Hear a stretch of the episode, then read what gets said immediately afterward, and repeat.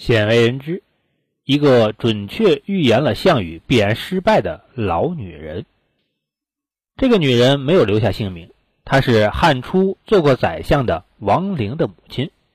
说起王陵，也许很多人没有听说过，她是沛县的县豪，年龄比刘邦要大。秦始皇统治中国的时候，他是沛县大哥级的人物，刘邦也在他的手下干过。史记中说，刘邦曾以小弟的身份为王陵大哥做事儿。在天下大乱、豪杰风起的时候，王陵也拉起了一支队伍，只是他的这支队伍没有站在历史舞台的中心。在刘邦西征灭秦的路途上，与王陵曾经有过一次合作，他们共同攻下了南阳。刘邦是要取到南阳，从武关入秦，继续他先入关者望之的事业。而王陵由于过去的身份和地位都比刘邦高，刘邦又做过他的小弟，所以。他不愿意追随刘邦一同进入关中，他就在南阳地区占住了地盘。在秦朝灭亡、项羽主盟的时候，王陵占据南阳，只能算是一支割据势力，无功于天下，自然也就不能得到分封和认可。虽然在项羽东归、刘邦入汉的条件下，王陵仍然能够维持称雄一方的局面，但是天下的形势很快就出现了巨大的变化。公元前二百零六年。也就是汉元年的八月，刘邦西出陈仓，还定三秦，势力很快就扩充到了全部前秦故地。于是，汉王派出将军薛欧和王熙领兵出关，与王陵进行联络，希望在王陵的协助下东至沛县，接回刘太公和吕后。项羽听到消息后，派兵进驻阳夏，刘邦的这一计划没有实现。随后，刘邦领兵东进，拉开了进军中原的历史序幕。项羽急忙分封原来的吴令郑昌为韩王，企图阻止刘邦东进的步伐。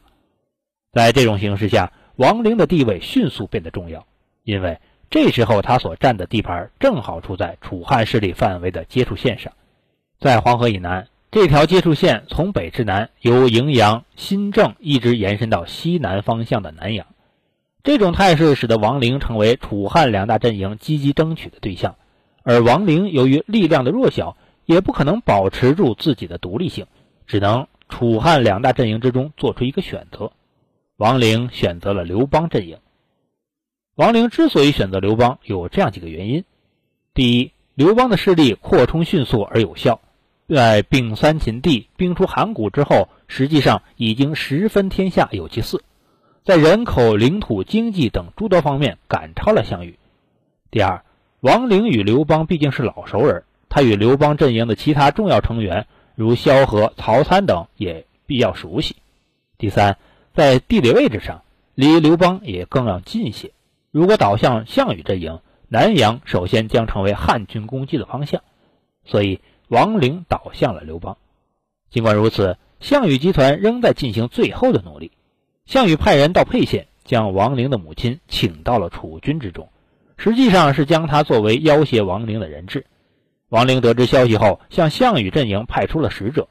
在王陵使者到来的时候，项王亲自接见，同时请出王陵的母亲东向坐。东向是尊者之位。项羽想以这种办法来拉拢王陵。在王陵使者将要返回的时候，王的母亲找到了机会，私自送别使者。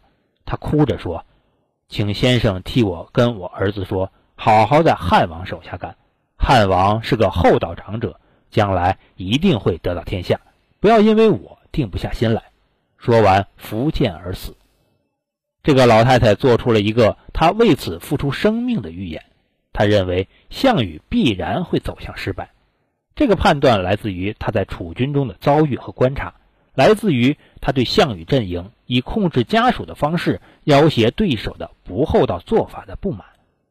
项羽听说老太太自杀了，而且还做出了他必然失败的预言，勃然大怒，下令烹煮王老太太的尸体，以发泄不满。对于项羽来说，这种事儿可不是偶尔为之的。再后来，若不是项伯的劝阻，他还差一点煮了刘邦的父亲。